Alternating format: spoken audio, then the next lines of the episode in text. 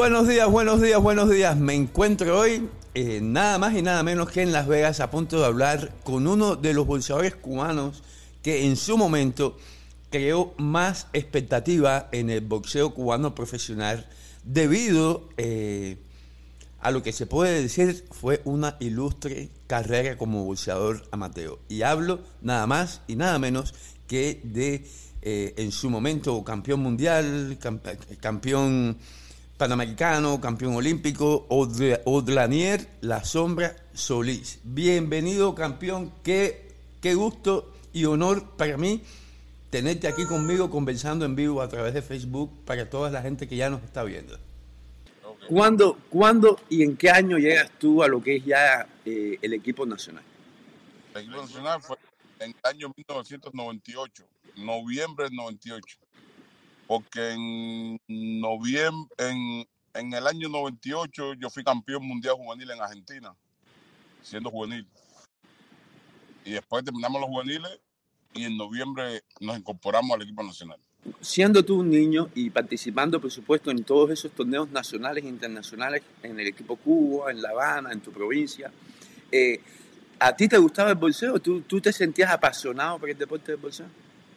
Bueno, el deporte de bolseo a mí me gustó lo que fue llamarme gustarme, gustarme hasta que tuve 16 años. Una cosa increíble, pero fue hasta que tuve 16 años.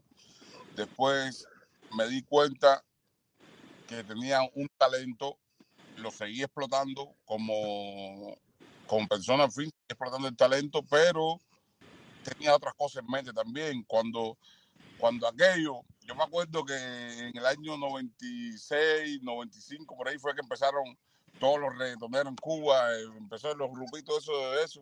Y yo tenía un primo mío que era, siempre andaba haciendo un poquito por, un allá, tocando sus músicas. Hasta incluso llegué un momento decir, coño, voy a, me voy a hacer esto, ya esto no me, no me gusta, pero por suerte me quedé donde estaba. Me quedé donde estaba hasta donde, hasta donde pude llegar. Entonces, en, ese momento tú sentías pasión por lo que era la música y el reggaetón y el rap y eso. Sí, ya que fue en esos años fueron que empezaron.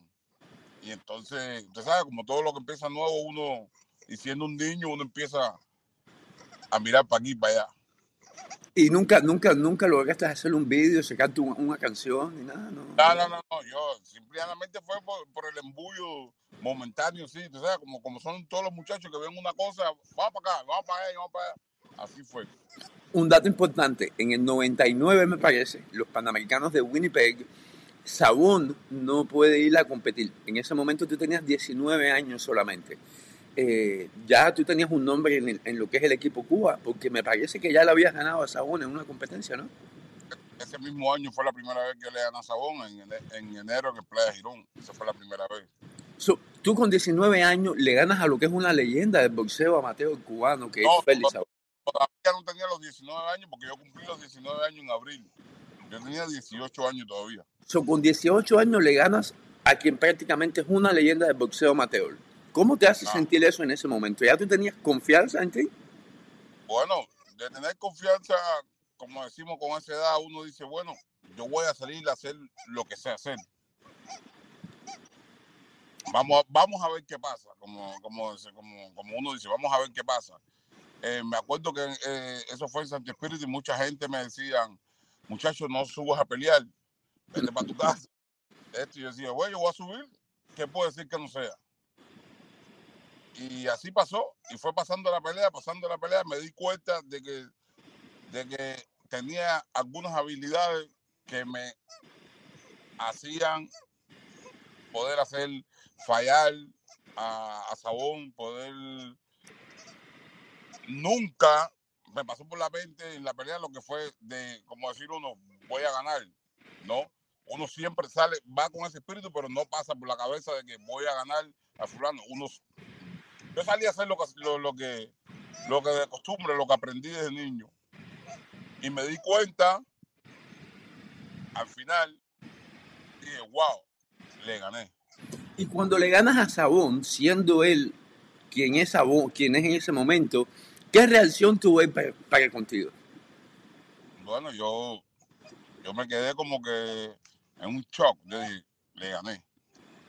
Y entonces rápidamente ese día, como tuvimos que salir de ahí de, de, las peleas y teníamos que trasladarnos para La Habana porque fue en ese espíritu, el camino era de noche ya, el camino me quedé casi todo el camino sin dormir. O sea, con eso en la cabeza así dije, bueno, ha empezado una nueva etapa de mi vida ahora, porque ahora le gané a, lo más grande que tiene el deporte amateur.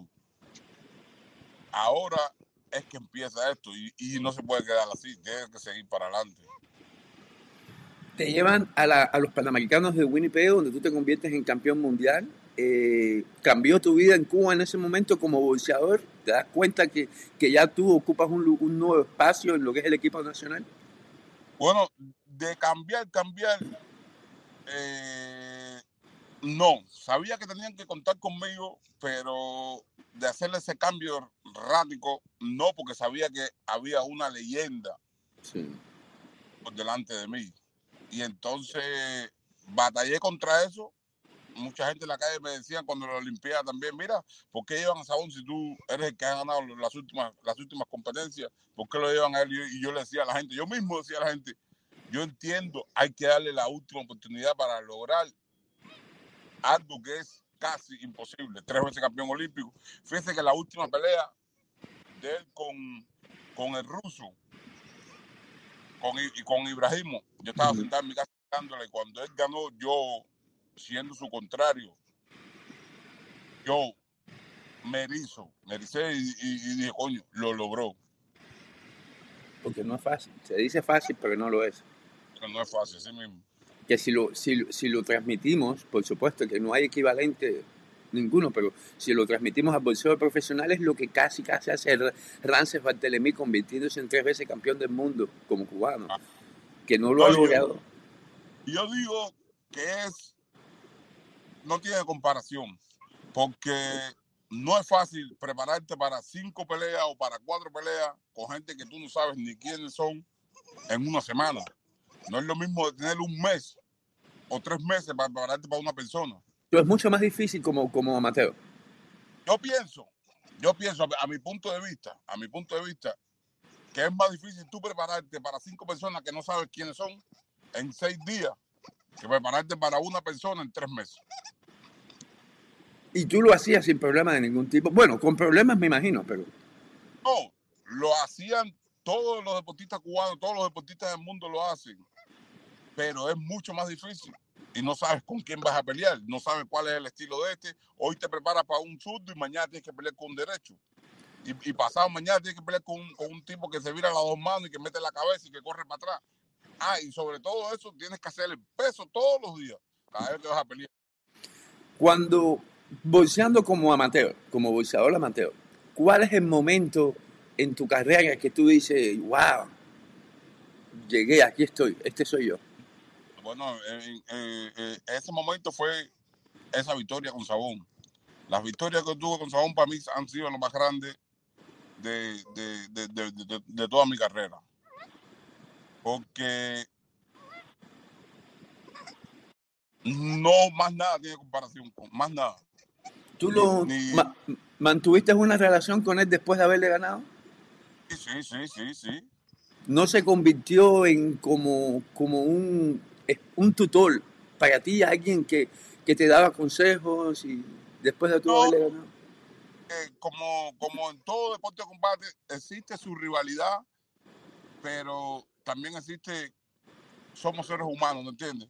Uh -huh. Pero hay un límite, un límite que uno a veces brinca, a veces no brinca, pero él es una persona que él, eso siempre se le quedó adentro y él quería demostrarle a la gente que todavía podía que él era el campeón y iba a seguir siendo el campeón. Y yo me tenía que imponer sobre eso.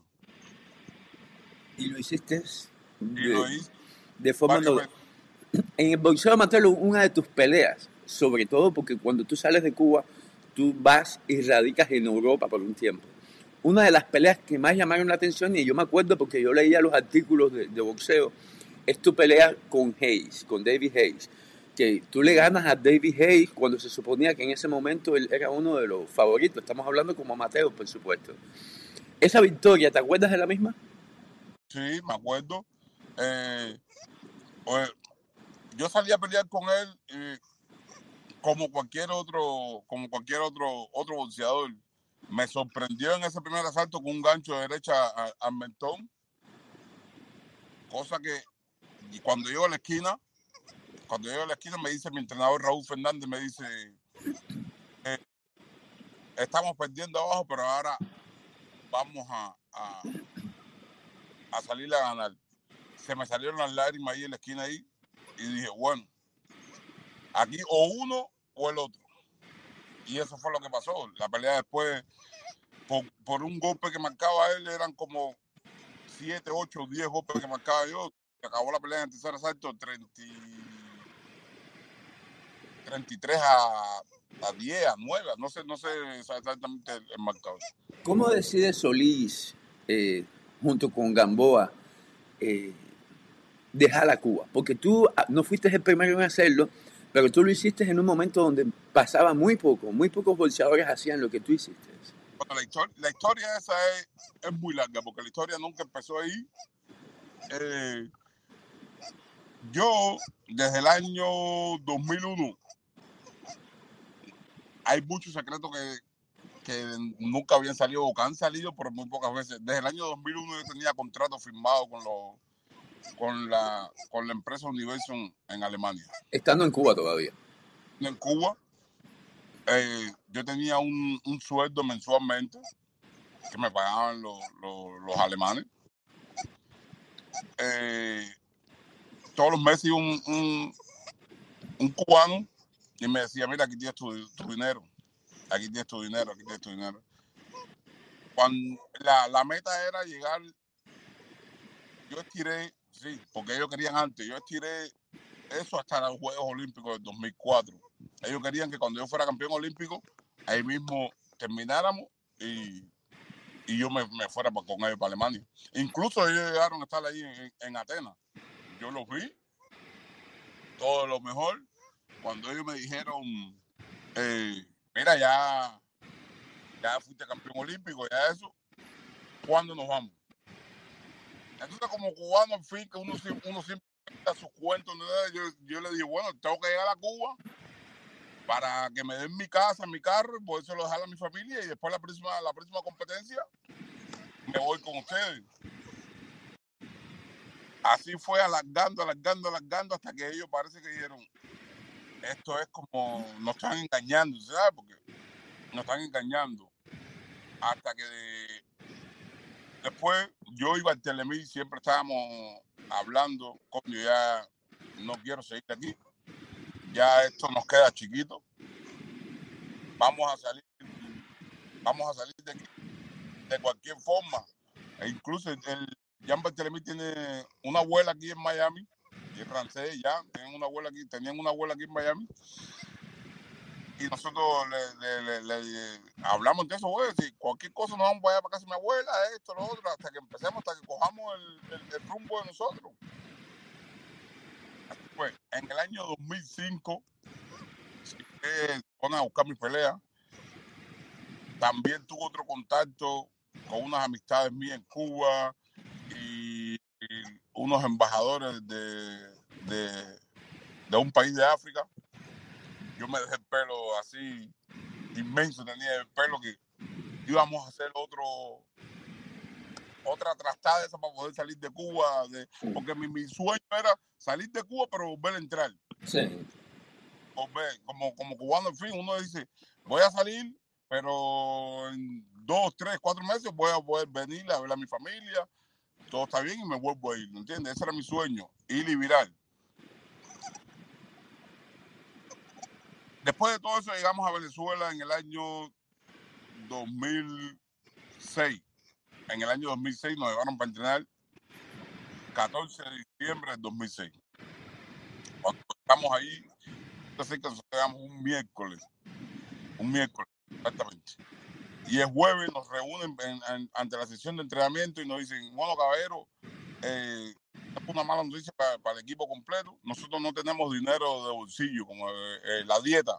No, no, nos dieron para entrenar y entonces ya uno estaba preparado porque de, uno tenía gente dentro del mismo colectivo que, que jaraneando le decían las cosas a uno.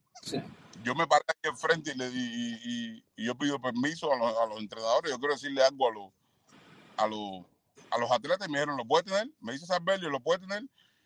Yo le digo a los atletas, caballero, cuando se acabe el entrenamiento, yo, yo quiero tener una reunión con, con todos los atletas. Y todo el mundo va de acuerdo. Ahí le, le planteé a los atletas de que no podíamos entrenar porque ya le habían hecho eso a un segundo equipo que fue a Corea del Norte. A Corea del Norte o a Corea del Sur, un segundo equipo que lo dejaron sin dinero. Y es una cosa imposible de que una persona salga a trabajar y tú no le pagues. ¿Cómo esa persona va después a llegar a su casa, a su familia, a sus hijos? Es imposible. Y para nosotros era un fin de año. Llegamos a Cuba, me acuerdo, un 29 de diciembre y sin dinero. ¿Qué íbamos a hacer para después por un 31 como está, como está acostumbrado un buen cubano? Hacer una fiesta, matar un puerco. Me dice, eh, me dice Sarbelio, eh, mira, ustedes si quieren pueden ir para mi casa y yo lo miro y le digo, yo no tengo casa, si yo tengo casa, yo tengo familia. Y de ahí, bueno, muchos dijimos, no vamos a entrenar más, y otros dijeron, sí, vamos a entrenar, los otros siguieron entrenando, y muchos dijeron que no. Fino entrenó, Bartelemí no entrenó, Gamboa no entrenó, Redondeado no entrenó, y por ahí unos cuantos más nos quedamos sin entrenar. Eh, un día yo tenía una amistad en, en, Venezuela y él va a verme. Estábamos, ah, conversamos un rato y, él, no tuviera nada que hacer. Lo llevara para allá para mi pueblo a pasar eh, toda la noche por allá y lo trajera mañana. Y yo le digo, estamos yo y Jan con él. Yo le digo, nosotros no tenemos nada que hacer. No, pero ustedes no tienen que entrenar. No, nosotros no tenemos nada que hacer. Nosotros ahora mismo estamos en una situación así que nosotros no tenemos nada que hacer. Dice, bueno, vamos para allá. Y nos fuimos para Maracay, una hora de, Caracas. Vamos para allá, nos pasamos toda la noche de fiesta, gozando. Al otro día, como a, eh, a las 10 de la mañana, fuimos, almorzamos. Y él nos dice, oh, bueno, vamos para allá para, para llevarlo para atrás. Y yo, cuando vamos en camino con su carro, le digo, ¿cómo no apareciera alguien que me llevara para Colombia? Y él me mira asombrado porque él vive él vivía a una cuadra de, de, mi hijo en Cuba, en Centro Habana. Y él me dice, pero tú estás seguro que está hablando? Y le digo, seguro. Y Jan estaba atrás y le digo a Jan, escucha, Jan dice Jan, por mí. A mí qué me importa. Igual, estoy para hacer cualquier cosa. Ahí cuando él vio que la cosa no era... No estábamos jugando. No, no, estábamos jugando. Él traga en seco y seguimos yendo hasta su negocio. Cuando llegamos a su negocio, él me dice, campeón, de verdad que él estás seguro que estás hablando? Acuérdate que tú un chamaco le digo, yo estoy seguro y sé lo que estoy hablando. Mi hijo va a estar mejor estando yo fuera que estando dentro de Cuba. Bueno, él me dice, lo que puedo hacer por ustedes es llevarlo a, la... a cogerle una guagua para que vayan para Colombia, yo le doy dinero. Ay, ahí nos podemos contar y, y veremos qué hacemos. Le digo, bueno, vamos, sacamos el pasaje nos llevó, nos compró ropa para, porque nosotros andábamos con pullover y y bueno, para que parezcan más decentes, una camisa, ¿ah? así mismo. Eh, pero éramos yo, mí solamente. Nosotros teníamos maletines, cosas religiosas allá en, en, en, en Caracas, en los maletines nosotros, y llamamos a los cuartos. Y nadie salió, el único que salió fue Gamboa y cuando me estaba oyendo Willy. Sí, sí, te oigo, te estoy escuchando. Y cuando, cuando Gamboa con el teléfono, la primero que Gamboa es, disculpen la palabra, pero lo voy a decir como lo dijo, me dice, me cago en tu madre, te fuiste. Así me dice, me dice, te fuiste y me dejaste. Le dije, bueno, yo no me he ido todavía, estoy aquí. ¿Qué tú vas a hacer? Me dice, ¿dónde están ustedes?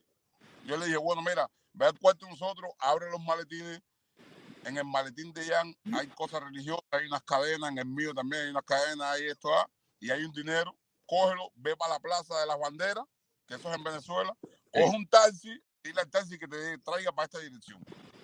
Correctamente, como a las dos horas y media por ahí llegó Gamboa.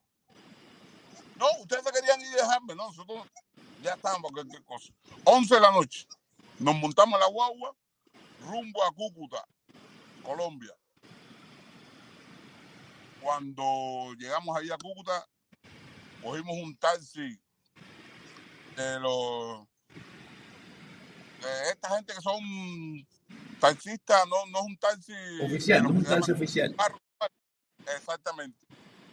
Nos montamos con él y nos ponemos de tan buena suerte que parece que ese hombre, parece no, era así, tenía un negocio con los oficiales de, De de la frontera. Exactamente, que él pasa el primer oficial, le dice no sé qué cosa, o le da un dinero. Yo no sé qué era lo que él traía o qué era lo que él llevaba, no sé. Pasó el segundo, le da la contraseña que le dio el primero y pasamos normal sin preguntarnos nada. Cuando estábamos del lado, allá en Colombia, a, como a las tres cuadras, yo me vino para atrás porque yo era el que estaba sentado adelante y nos, nos abrazamos los tres y dijimos, lo logramos. Y en este Yo momento ya, la- ya tu gente de, de Alemania sabía lo que tú estabas haciendo. Nadie sabía nada. eso Oh, nadie, ok. sí. Nosotros dijimos, bueno, lo logramos. Nosotros pensamos hacer todo lo que nosotros queríamos hacer con el dinero, las prendas, todo lo que teníamos nosotros hasta que, hasta que nos contactaran. Y así pasó. Cuando llegamos a Colombia, Gamboa dice, coño, yo tengo un contacto que cuando fuimos a los centroamericanos de, de- de Colombia, me dio el número, Tony González. Ahí llamó a Tony González. Tony González se quedó asombrado y dice, tres campeones olímpicos. Espérate, no, hablen con nadie, no hablen con nadie, espérense ahí. Que le voy a mandar a un muchacho para allá con dinero para que te... Y nos mandó a un boxeador colombiano que en aquel tiempo era, era eh, eh, profesional, estaba empezando. Creo que su nombre es Carlos Támara. Y ahí, eso fue lo que hicimos. De ahí ya empezamos todos los trámites, para aquí y para allá, hasta que se enteraron los alemanes y todo. Entonces, ya te quedas, viajas de Colombia a Alemania eventualmente a, través de Tony González y llegas a Estados Unidos primero. Eh, estuvimos ahí en Colombia tres meses. Tres meses. Estando en meses. Colombia, est- oh, una pregunta antes, antes, antes de avanzar. ¿Y Río no, no, no sabía nada de esto? Él, no- él nunca Nada. supo. No sabía nada de eso. Ok. So, so los únicos tres que estuvieron envueltos en todo el, el complot fueron tú y Jan y, Bartel- y Gamboa que se unió al final. Ajá, yo y Jan, y después, al final, cuando Gamboa me dice eso, yo digo, bueno, estamos aquí. Si quieres, ven para acá. Y ya. Entonces, cuando tú estás en Colombia por tres meses, ya se da la noticia que se habían quedado, ya todo el mundo sabía, no es un secreto. Tú te das cuenta de del auge que existía a tu alrededor, porque tú y Jan Bartelemí, Gamboa no tanto en ese momento, muy a pesar de que Ajá. la gente que sabía de bolseo sabía quién era Gamboa ya, pero tú y Jan, en mi opinión, en ese momento eran dos de los bolseadores con más prestigio olímpico que se habían quedado en muchísimo tiempo. Y, y había muchísimas expectativas en ustedes dos. ¿Tú te habías dado cuenta de esas expectativas? Bueno, nosotros empezamos a decir, vamos a echar para adelante, vamos a darlo todo. Hay eh, cuando empezamos a ver eh, eh, las comunicaciones que había con Tony González, así, decimos, esto está bueno.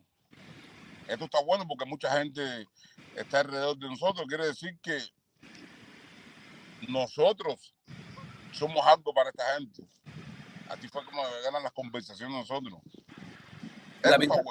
Lamentablemente no copié el artículo para ponerlo en pantalla, pero sí copié, sí me acuerdo de algo que estuve leyendo, preparándome para esta entrevista contigo, de un headlines en un periódico inglés, cuando ya sale la noticia que ustedes habían quedado, donde dicen en inglés algo, en español más o menos traducido, de que si los Estados Unidos llegó con fuerza a Europa durante la Segunda Guerra Mundial, que Cuba, a través de Odlaniel Solís, va a arrasar con Europa. Quiere decir que los ingleses en ese momento, sabiendo que tú te habías quedado, sabiendo lo que tú representabas para el boxeo profesional, y más después de haberle ganado a David Hayes, tenían una expectativa inmensa contigo. Cuando tú llegas a Europa, tú te das cuenta de, de- del gran interés que tenía el público para contigo, en especial. Yo me di cuenta porque ya después que cuando nosotros llegamos a Alemania, me acuerdo que llegamos un día bastante feo, un jueves gris, bastante feo, pero donde quiera que nosotros íbamos a ir, ya la gente nos conocía, como si, como a un restaurante íbamos y la gente decía, mira, esto- estos, son- esos fueron los cubanos que se quedaron, ese es fulano, muchas fotos, mucha, mucha, la gente preguntando muchas cosas en restaurantes, en, en, en, plazas en Alemania y fue algo, fue algo que de momento sí uno dice, wow, nosotros, a nosotros nos conocen. los conoces. Y, y déjame decirte de que para, para ponerlo en perspectiva, en el 2007, cuando tú comienzas como boxeador profesional, tú peleas seis veces. En el 2009, en el 2008 peleas seis veces. En el 2009 peleas tres veces. Es decir, que los inicios de tu carrera como boxeador profesional, debido a la gran cantidad de combate que ya estabas haciendo en ese momento, tú te das cuenta que tu equipo en ese momento quería invertir en ti, estaba invirtiendo y estaba buscando la forma de sacarte a relucir. Ah, sí, yo me di cuenta de eso de un principio. Eh, nosotros teníamos un promotor que era muy explosivo, muy, por esa parte era muy, muy, muy, muy, muy decidido. Estamos hablando de Amén. Estamos hablando de Amén. De Amén. Él, él- él estaba muy decidido y él estaba muy, muy conforme, eh, muy conforme, no, él estaba, él sabía lo que tenía en su mano. Estaba muy confiado, sabía lo que tenía. él sabía lo, lo que tenía en su mano, lo que pasa que lamentablemente no supo cómo, cómo después, cómo, cómo, cómo crecerse de ¿Cómo verdad, no crecer? supo. Sí. Tú dices, hace, a- estuvimos hablando de que hasta los 18 años o 16 años tú amabas al boxeo. Pero después de los 16 años, ya cuando tú llegas a convertirte en boxeador profesional, ¿cambió eso en ti? ¿Tú todavía te sentías enamorado por el deporte o ya no? Ya después, ya después de que yo fui boxeador profesional, que yo empecé a boxear profesional, mm, miré la profesión como un negocio, pero un negocio próspero, un negocio que yo podía salir aún más de donde nací, ayudar a la gente que estaban alrededor de mí, fuera y dentro de Cuba. Lo único que tenía que dedicarme a eso un poco más, que fue lo que hice, dedicarme al dedicarme al boxeo, entrenamiento, eh, eh, ruedas de prensa, todo lo que se hace como, como, como, como un boxeador o como un, o como un negociante, ¿tú sabes?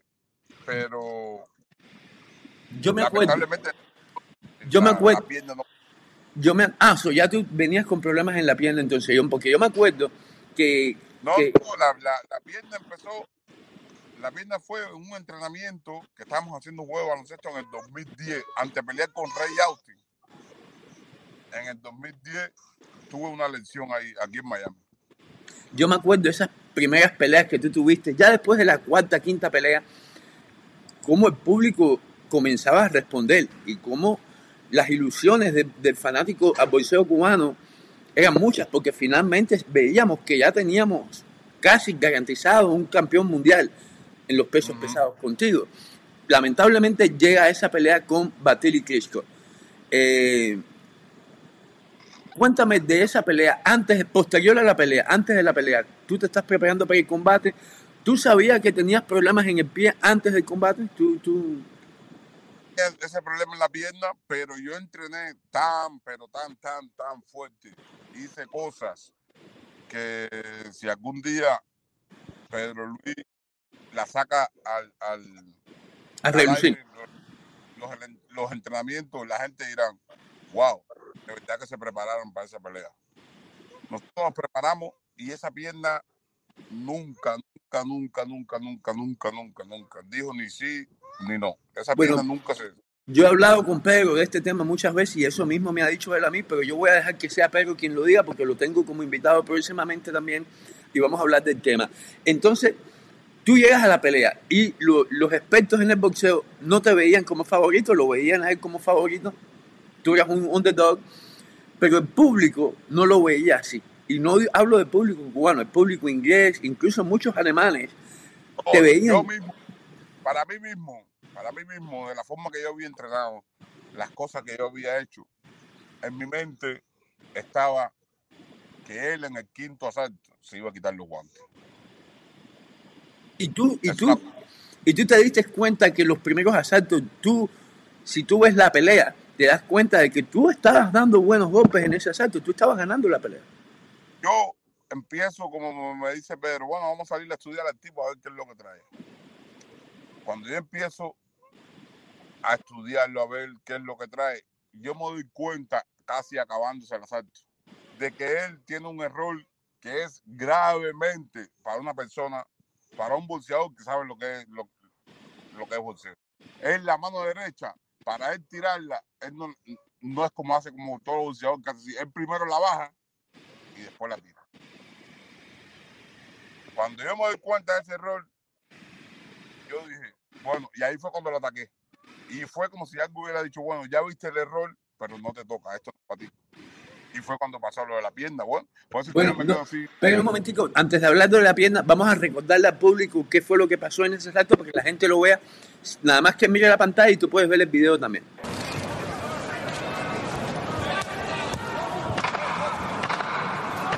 Aufzeichnen die letzten Sekunden dieser ausgeglichenen ersten Runde. Oh, gute Rechte, wieder an die Schläfe kam von Klitschko.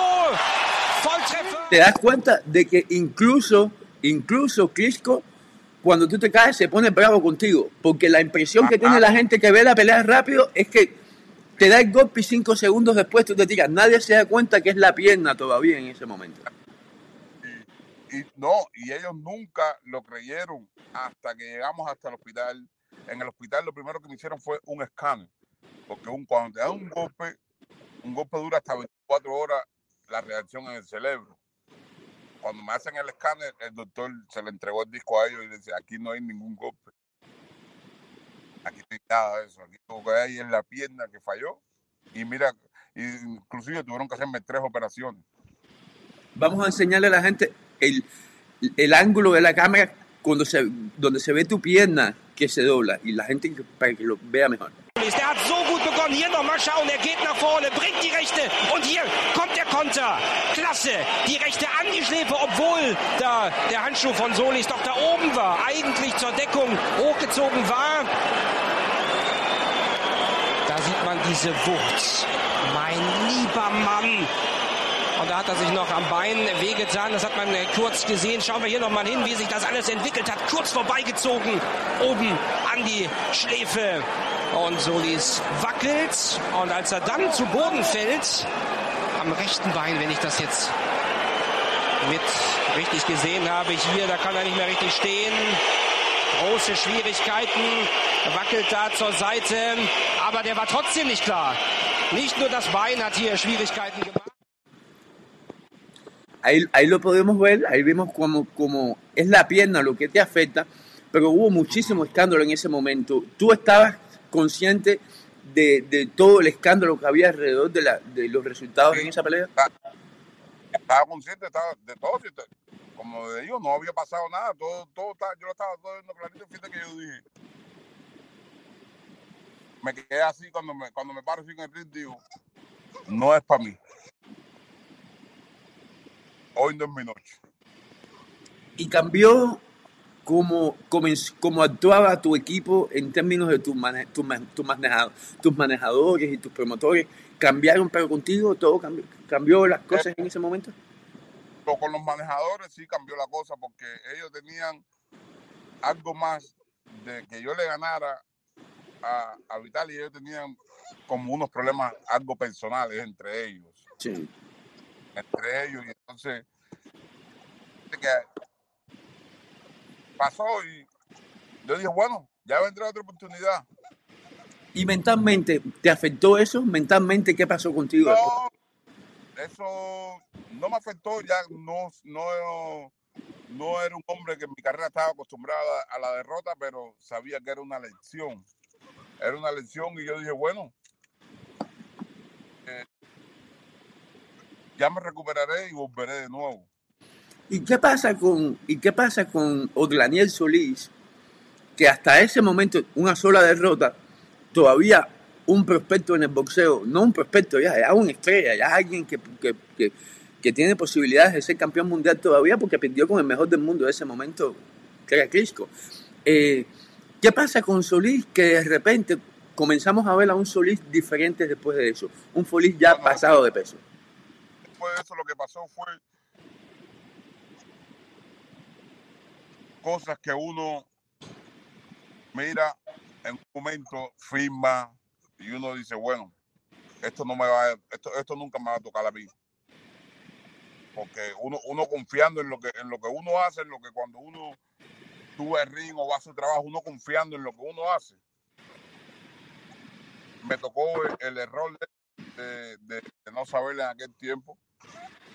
Y me, yo firmé un contrato que decía mínimo en una pelea por un título mundial mínimo, por ponerte un mínimo como pensamos sí. nosotros que, que, nunca va a llegar, tú sabes, viniendo, viniendo en ese momento de Cuba, no sabemos ni nada lo que es un contrato, ni nada por el estilo.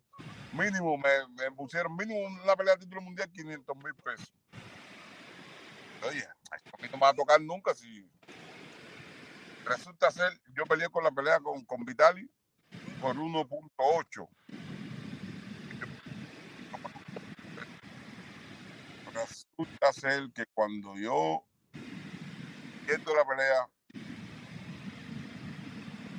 toda la distribución que hicieron, sacaron el contrato viejo aquel del 2007, mira esto, a lo otro, a. Me dijeron que yo, me dijeron, bueno, tú firmaste aquí que peleaste por mínimo un 500 pesos, eso es lo que te vamos a pagar. No, está bien. Después a mi cuenta llegaron 326 mil dólares. 354 mil dólares. Llegaron a mi Dije, bueno, vamos a esperar la próxima vez qué pasa. Empiezo mi carrera después de haber peleado por un millón ochocientos mil pesos. Mi mente dijo, bueno, ahora puedes pelear por más de 300 mil pesos porque no fue que tú perdiste, fue una lección, más de 300 mil, 200 mil. Me vienen con un contrato. Si yo te lo digo a ti, te vas a quedar para atrás y vas a decir, no, yo lo hubiera hecho antes. ¿Cuánto te era el contrato de la pelea? Bueno, por, como lo estás diciendo, me imagino unos 20 mil, 50 mil dólares. 25 mil pesos. Oh, no, qué va. Los abusos del bolseo. Exactamente. Me dicen, no, vas a pelear por 25 mil pesos. Le digo, ¿cómo 25 mil pesos? Me dicen, no, coño, sí, porque tenemos que ver cómo quedó la pierna. Le doy otra oportunidad más a ellos, porque no era para mí, era para ellos. Le digo, bueno, yo voy a probar que mi pierna está bien. La pierna todavía me pinchaba. Al yo hacerle algunos movimientos, sentía molestia en la pierna, pero, pero podía pelear. Peleé con Constantín ahí y gané un título no me acuerdo ahora qué título fue. Lo gané. Digo, bueno, ya, ahora tengo otro título. Ahora quiere decir que la cosa va mejorando. Yo ven que si puedo.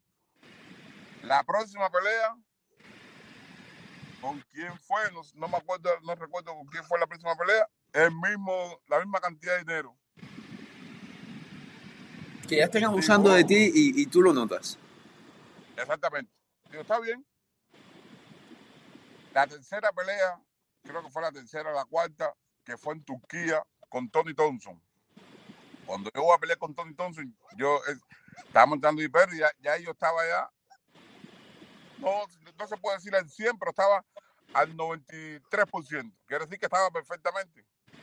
Yo fui para allá, yo, si la pelea, el que la ve, sabe bien que esa pelea yo la gané. Pero el compañero, el, el, el, el, el, loco de Amé había hecho un negocio con los franceses que, que, iba a llevar a Tony Thompson a pelear con, con, con, el francés allá, con el título mío, para Amé ganar dinero por ahí, después viraba para atrás, yo le ganaba. Él había hecho su negocio a su, a su forma, a su cuenta, a su cuenta. Pero él no sabe que lamentablemente yo no soy una persona que, yo soy una persona que si tengo que sacarme un ojo, yo me lo saco. Porque no me gusta que estén haciendo cosas a las espaldas de uno. Si, si tú me dices a mí, voy a hablar como, como cualquier negociante, si tú me dices a mí, mira, este título lo vas a perder ahora porque voy a, a llevarla fulano para allá y allá me voy a ganar tanto y yo te voy a dar tanto, a lo mejor puede ser que yo te diga, bueno, vamos a hacerlo. Vamos a hacerlo, pero no que tú solo hagas tus cosas. Te sentiste engañado. Exactamente, y me dejes a mí fuera. El que vea la primera pelea con Tony Thompson sabe bien que yo le gané. Ahí él va para allá, oh, le levanta todo entonces como, como así, ya tenía su negocio todo cuadrado. Digo, ah, ok. Después me dice, mira, vamos a la revancha en Turquía, tú sabes que ahora vamos con ese título. ¿ah? Y yo me preparé para esa pelea, no de entrenamiento, porque yo entrené, si acaso, cinco o seis días. y, esa, y, esa, y esa razón es por la que ya tú estás entrenando con, con Jorge Rubio en ese momento. Rubio decide que no va contigo a la pelea porque él no sintió que tú estabas preparado. Exactamente. Y yo hablé con una persona y le dije, cuando tú me veas haciendo esto, no te metas. Huye, corre, déjame a mí solo en este problema, que este problema no es contigo. Vete. Si puedes llegar al aeropuerto, corre. Déjame a mí solo en este problema. Me dice, ¿pero qué tú vas a hacer? Y yo, tranquilo, tú verás.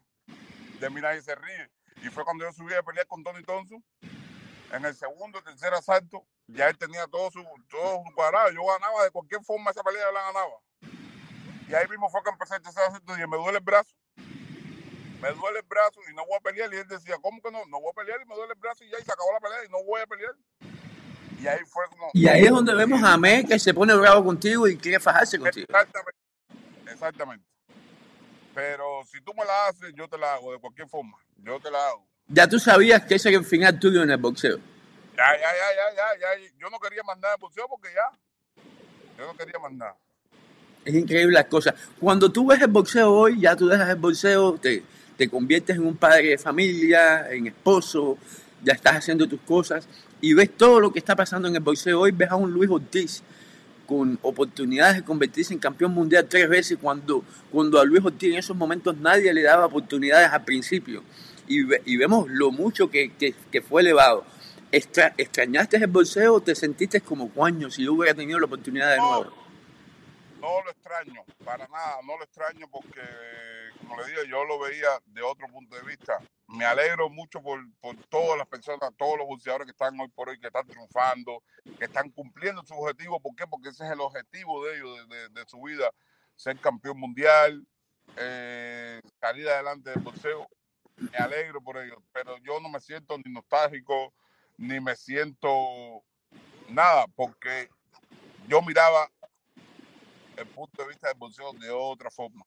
Incluso el que me, las personas que me conocen bien, ojalá y algún día pudiera tener una entrevista con alguno de ellos, que te lo van a decir. Nada, en mi caso bueno, yo, yo tengo pensado tener como invitado próximamente a Junior que, de España, que es tu amigo, muy buen amigo tuyo. Muy, yeah. Pregúntale para que tú te decir, no, hablarle de boxeo y le estás hablando de otro planeta porque no, ni habla de boxeo, no sabe, a él no le importa. Si incluso mi gente me dice, oye, ¿qué tú crees de la pelea de fulano fulano? Gusto, yo no... Bueno, pero yo te voy a hacer una pregunta. Yo espero que tú, a pesar de que dices que no te gusta el bolseo, que no tienes interés ya en el mismo, que me la conteste, porque es importante, sobre todo para estos nuevos muchachos cubanos que están llegando, sobre todo teniendo tú tan mala experiencia por esa parte. Eh, ¿Qué consejo tú le darías a la nueva generación de bolseadores cubanos que está llegando y que está por llegar? Bueno, el primer consejo que le doy es que no hay talento no hay, no hay, no hay entrenamiento, no hay pelea, no hay nada sin antes. Lo primero que tienes que hacer es buscarte un buen abogado, un buen abogado que mire y vele por tus derechos. Es lo primero. Puedes tener el talento del mundo, que si no tienes un buen abogado, alguien que se preocupe por tus cosas legales, no llegas a ningún lado. Campeón. Ni ahora ni nunca. ¿Y qué, qué, qué está haciendo Daniel Solís hoy en día? ¿A qué se...? Ahora, yo hace, hace cuatro años, en el 2017, me dedico a trabajar en un club eh, nocturno de mujeres. algo que, que, que me va bastante bien. Te ayuda a vivir. Llevo mi vida, me ayuda a vivir, llevo mi vida a plenitud. Como eh, los que me conocen saben, como que pueden seguir mi, mi página de Facebook, ven que siempre estoy eh, en actividades con mis hijos para que Ese soy yo, eso es una de las cosas que más miro de ti, porque yo, tú, tú me conoces por Facebook y, y para mí ser papá es, es lo primero, nada, nada más, más importante. Ahora mismo estoy haciendo la entrevista y si no te has dado cuenta, mira. Sí, ahí veo, ahí escu- los escuché, mira para eso, qué lindo. mira para allá, qué bebé. Oh, oh. Estoy aquí porque la mamá ahora fue un mandado hoy y entonces a mí este es, es lo primero que tengo, lo, el primero que lo primero que tengo en mi vida son mis hijos, Qué bueno. lo primero. De ahí en fuera puede venir cualquier cosa, pero lo primero ellos. Yo admiro mucho eso y, y se nota. Los que te siguen en Facebook como yo, no- nos damos cuenta eh, la clase de persona que tú eres como hombre y como papá, papá, y eso es muy importante. Más allá de, de- de que nos quedamos con las ganas de haberte visto campeón, eh, y, pero bueno, ya eso es una faceta de tu vida, eso no es tu vida. Fíjate que hace poquito yo hablé con, con, con el primer entrenador mío, que él, él está de, de ayuda técnica en, en- en un país de África. ¿Cómo se llama? "¿Por qué no te metes-" ¿Eh? ¿Cómo se llama? Ernesto Aispurrúa. Ok. Y él me dice, coño, ¿por qué no te metes entrenador? Le digo, entrenador, si tú sabes, tú, yo decía, tú sabes mejor que nadie que a mí el boxeo no me gusta. Yo le dije, tú, yo estoy aquí en boxeo gracias a ti, que me buscaste, me saliste, me salías a buscar donde quiera que yo estaba, que yo me, me- me metía cuando niño en los cañaverales a buscar mango, a esto, a lo otro. Estoy a ti, estoy aquí gracias a ti. Bueno, campeón, eh, ¿qué te puedo decir? Eh, para mí fue, espero que no sea la última vez, pero para mí fue un placer enorme tenerte aquí conmigo, hablando de boxeo, hablando de tus experiencias y sobre todo para que los que vienen detrás vean, vean y aprendan con, los golpes que- de la vida de otros. Que eso es lo primero que yo le digo.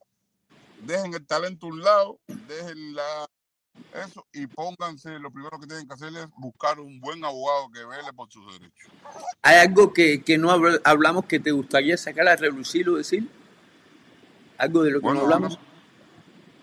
Ahora mismo, Bueno, darle un entonces, saludo a las personas que nos están mirando. Eh, agradecerle el tiempo que han estado aquí con nosotros. Y en especial, Willy, saludo a ti, que sigas echando para adelante y que nunca te rindas. Nos vemos próximamente, campeón, y nos vemos en persona en Miami muy pronto, que tengo un viaje ya coordinado para allá a Miami a ver a Pedro Díaz, y, y nos vemos por allá entonces. Ok, aquí estamos. Gracias, campeón. Gracias, campeón. Señores, hablando con nada más y nada menos que o Daniel Solís, eh, un orgullo para mí haberlo tenido aquí conmigo en vivo para ustedes, y espero que ustedes, tanto como yo, hayan disfrutado de esta eh, entrevista que duró casi una hora. Willy Suárez, boxeocubano.com.